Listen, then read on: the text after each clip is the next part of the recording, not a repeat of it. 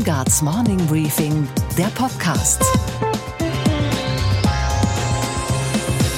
Ich wünsche Ihnen einen wunderschönen guten Morgen. Mein Name ist Chelsea Speaker. Lassen Sie uns gemeinsam in diesen neuen Tag starten. Heute ist übrigens Montag, der 1. Juli. Donald Trump hat an diesem Wochenende einmal mehr bewiesen, dass er überraschen kann. Auch positiv. Der Mann hat nach dem Ende des G20-Gipfels mit wenigen Schritten Geschichte geschrieben. Bei seinem dritten Treffen mit dem nordkoreanischen Alleinherrscher Kim Jong-un betrat er den Boden des steinzeitkommunistischen Landes als erster US-Präsident im Amt. So funktioniert Symbolpolitik. Angeblich ganz ungeplant und durch einen Tweet von Trump initiiert, kam das Ganze zustande. Das nennt man Storytelling. Donald Trump war ergriffen von Donald Trump. Nobody knows how things turn out, but certainly this was a great day. This was a, very legendary, very historic day. Uh, quick notice, nobody saw this coming. And it was great that he was able to react so quickly and that we were all able to react so quickly. Eine Stunde lang unterhielten sich die zwei. Die Essenz? Nichts, was greifen, fühlen oder schmecken ließe. Die beiden schickten ihre Verhandlungsführer zurück an den Tisch, um ein Atomabkommen abzuschließen. Der amerikanische Journalist Dan Rather zerreißt bei CNN Trumps Aktivitäten und seine gesamte Art der Außenpolitik zerreißt er gleich mit. You know, this is deeply strange, at least borderline bizarre. Under President Trump, American foreign policy has become incoherent and amateurish. For example, tweeting to the president of North Korea, meet me at the DMZ, praising almost any autocrat he can find, certainly behaving in a way that many Americans, and not all of them Democrats, find humiliating and embarrassing. One is that the president himself doesn't seem all that interested in learning about foreign policy. And so it's hard to say in President Trump's case whether it's more ineptitude, ignorance, or mendacity. But whatever it is, it's dangerous for the country. Für Kim Jong-un ist das ganze Spektakel die Chance, wegzukommen aus der Rolle des Parias hin zu einem mehr oder weniger akzeptierten Mitglied der internationalen Gemeinschaft. Und auch The Donald hofft insgeheim auf mehr Anerkennung, und zwar im eigenen Land. Wenn er derjenige ist, der den wilden Stier Nordkorea zähmt und ihn zur atomaren Abrüstung bewegt, dann ist das der Deal, den er jetzt und später im Wahlkampf gut gebrauchen kann. Der südkoreanische Präsident Moon jedenfalls schien beeindruckt. Er könne fühlen, dass die Blume des Friedens blühe. Okay, wir sind weniger prosaisch veranlagt. Wir wollen Politik nicht fühlen, sondern Ergebnisse sehen. Unsere Themen heute. Machtpoker in Brüssel. Und es wird immer noch verhandelt. Die Staats- und Regierungschefs haben sich noch nicht einigen können. Über das Gezerre hinter verschlossenen Türen spreche ich gleich mit dem langjährigen Brüssel-Korrespondenten Udo van Kampen. Was sonst noch in der Nacht passiert ist, hören Sie im Nachrichtenüberblick von Josie Müller aus dem Morning Briefing Team. Wir schalten nach New York an die Wall Street, wo die Wiederaufnahme der Verhandlungsgespräche zwischen China und den USA für Hoffnungen sorgen. Und wir sprechen über ein kleines Gefährt, das uns einfach nur ein bisschen schneller machen sollte, jetzt aber in den ersten Städten für Chaos sorgt und deshalb ab heute ausgebremst wird. Außerdem gedenken wir des Walkman von Sony, der heute seinen 40. Geburtstag feiert.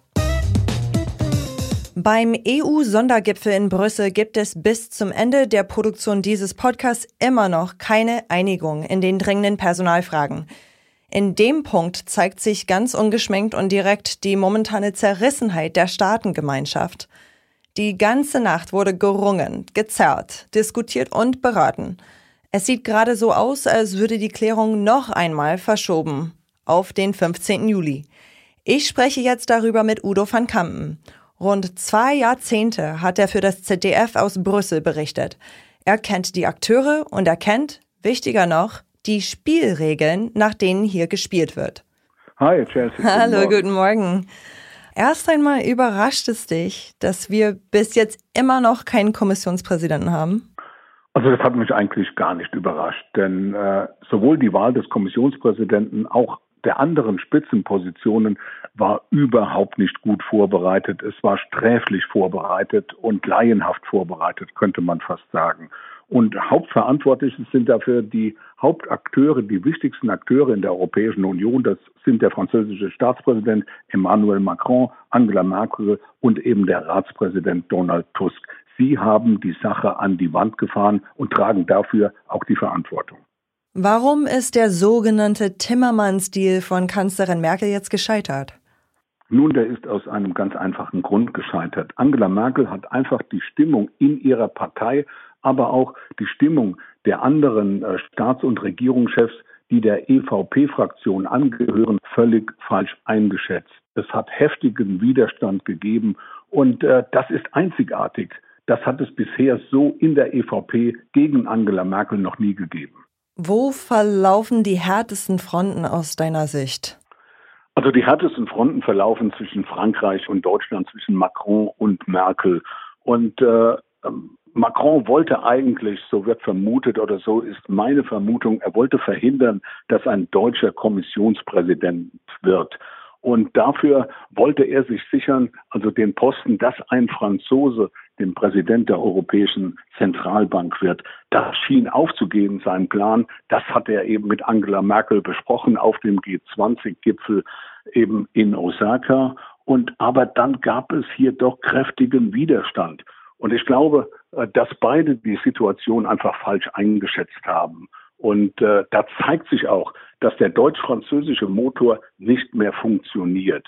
Heute Nacht hat dann irgendwann das sogenannte Beichtstuhlverfahren begonnen. Äh, Einzelgespräche zwischen Donald Tusk und den wichtigsten Entscheidern und Blockierern.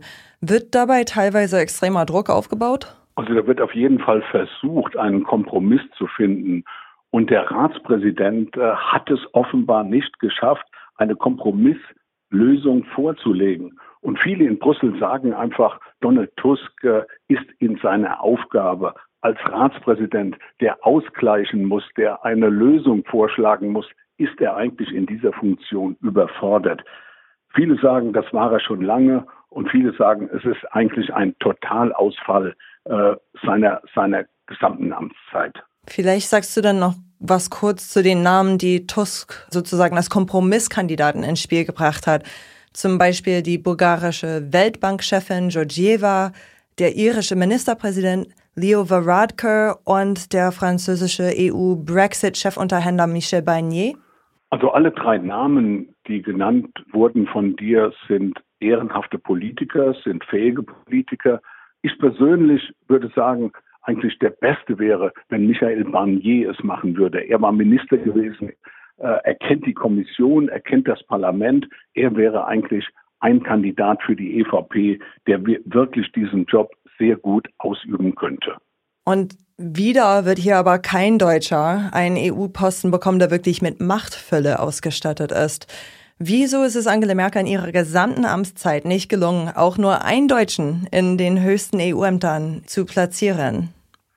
Der letzte Kommissionspräsident, das war auch der erste und das war 1958, das war Walter Hallstein. Er war der erste Präsident der Europäischen Wirtschaftsgemeinschaft EWG, wie sie damals noch hieß. Und seitdem hat kein Deutscher mehr diese Spitzenposition inne gehabt. Und auch kein Deutscher hat, war bisher Präsident der Europäischen Zentralbank gewesen. Und ich glaube einfach, äh, Angela Merkel hat kein gutes Händchen, wenn es um Personalpolitik geht. Das hat man auch gesehen, als es um die Auswahl ging, eben des Bundespräsidenten an ihre Vorschläge. Mit ihren Vorschlägen konnte sie sich da auch nicht durchsetzen. Also was die Personalpolitik betrifft, hat sie wirklich keine glückliche Hand. Wenn sich heute Morgen nichts mehr tut, wagst du schon einen Blick auf den 15. Juli? Nun, wenige Tage danach muss der Kommissionspräsident gewählt werden vom Europäischen Parlament. Wenn es nicht so wird, wenn das über die Sommerpause sich hinwegziehen würde, dann wäre das ein fatales Signal an die Bürger. Nun hatten wir gerade eine Europawahl. Die jungen äh, Landsleute sind wieder zur Wahl gegangen. Die Zustimmung zur EU war noch nie so groß wie in den vergangenen 15, 20 Jahren. Es ist ein fatales Signal an die Bürger, dass eben es nur wieder um Personalgerangel geht und nicht um Sachpolitik.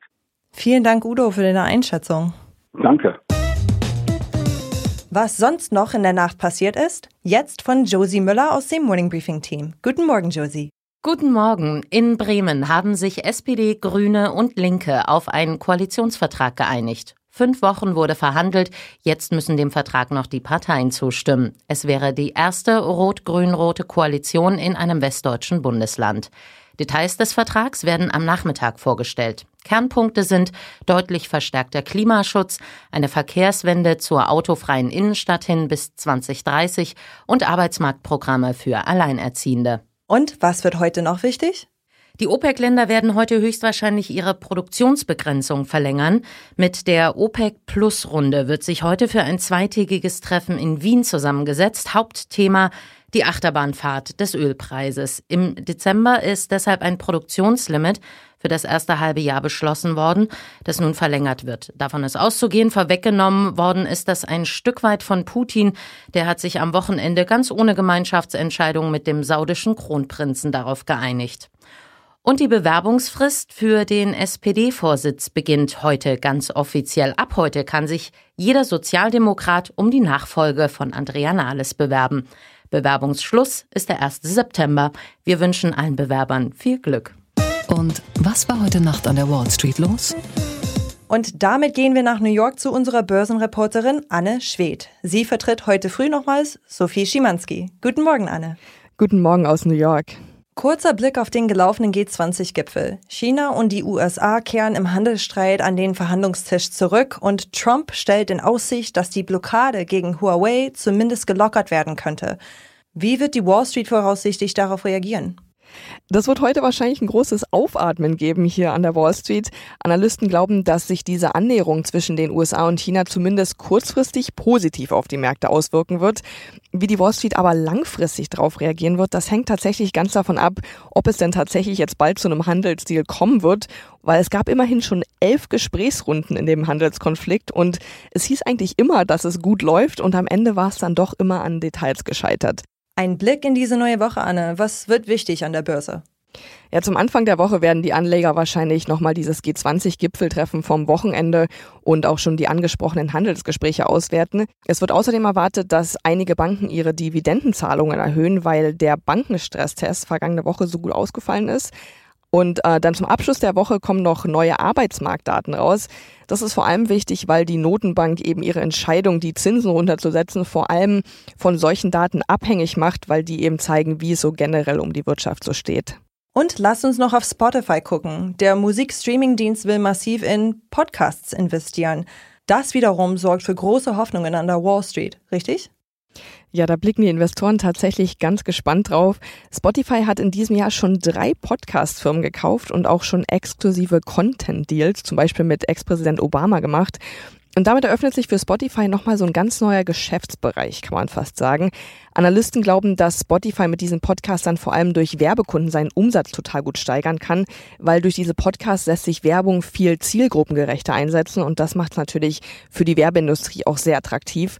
Und wachsende Umsatzzahlen wirken sich dann wiederum auch positiv auf die Spotify-Aktie aus. Und das wiederum freut dann natürlich auch hier die Investoren an der Wall Street. Und was geht eigentlich gar nicht? Dass Sony eigentlich Vorreiter war in Sachen mobile Mediennutzung, aber dann komplett den Anschluss verschlafen hat. Heute vor 40 Jahren brachte Sony ein transportables Kassettenabspielgerät mit Kopfhörern auf den Markt, den Walkman. Eine echte Revolution. Vor allem bei Jugendlichen wird er schnell zum ständigen Begleiter. Walkman, wie die musikalischen Lustspender heißen, gehören inzwischen zur Standardausrüstung jugendlichen Lebensstils. Sie demonstrieren auch ein Stück Distanz zur Erwachsenenwelt rundum, denn der Walkman isoliert, macht taub für die Geräusche der bürgerlichen Hektik. Und natürlich muss vor den Gefahren gewarnt werden. Sie kennen diese Geräte, so ein Walkman, den trägt man ja am Gürtel oder in der Hand und hat einen Kopfhörer auf und lässt sich ununterbrochen berieseln. Ich kann ja verstehen, dass Sie Ihren Walkman, den Sie zu Weihnachten bekommen haben, ausprobieren wollen, aber bitte nicht als Radfahrer und auch nicht als Autofahrer, denn das ist nicht ganz ungefährlich. Trotz aller Warnungen. Der Walkman ist eine Erfolgsgeschichte. Hunderte Millionen Exemplare werden in den nächsten Jahren verkauft.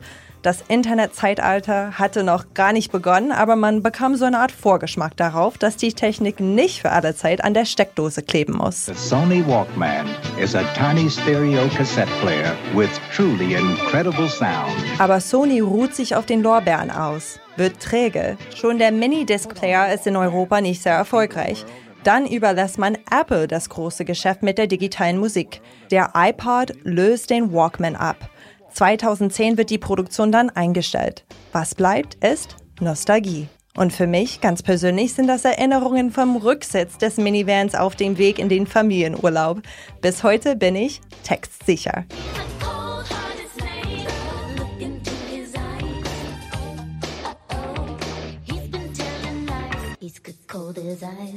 Und was hat dich heute Morgen wirklich überrascht? Dass der große Hype um die E-Scooter schon nach wenigen Monaten wieder runtergebremst wird, aus wahrscheinlich gutem Grund. Heute tritt ein neues E-Scooter-Gesetz in Paris in Kraft. Die französische Hauptstadt war eine der ersten Metropolen in Europa, in der die elektrisch angetriebenen Tretroller auf die Straße gelassen wurden. Von einer Revolution des Nahverkehrs war die Rede. Bald waren 20.000 E-Scooter in der Stadt und die Euphorie verflog. Es kam zu schweren Unfällen. Der Ärger über abgelegte Roller auf Bürgersteigen kochte hoch. Die Oberbürgermeisterin sprach von Anarchie. Darum gilt ab heute für E-Scooter-Benutzer in Paris 35 Euro Bußgeld für falsches Parken. Kein Fahren auf dem Bürgersteig, sonst 135 Euro Strafe. Immer nur eine Person auf einem Roller. Kein Fahren in den Parks, kein Abstellen an Zäunen, Hauseingängen und Innenhöfen. Viele Pariser und Touristen werden schon bald das wieder tun, was ihnen in der französischen Nationalhymne empfohlen wird.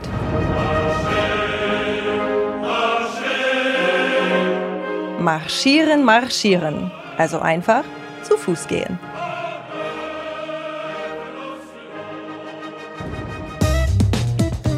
Ich wünsche Ihnen einen guten Start in diesen Tag. Ich bin Chelsea Speaker. Wir hören uns dann morgen wieder. Versprochen. Same time, same place.